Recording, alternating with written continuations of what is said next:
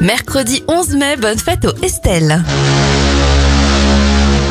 Les événements en 1960, le général de Gaulle inaugure le paquebot France, le plus gros bateau du monde à l'époque.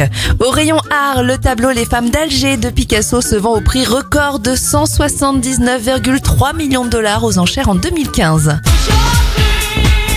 Et en 2020, c'est le déconfinement. Après 55 jours passés à la maison, les Français sont de nouveau autorisés à sortir. Rassurez-vous. Les anniversaires de stars, Renaud à 70 ans, 64 bougies pour Isabelle Mergot, Estelle Lefébure à 56 ans et ça fait 44 ans pour Laetitia Casta.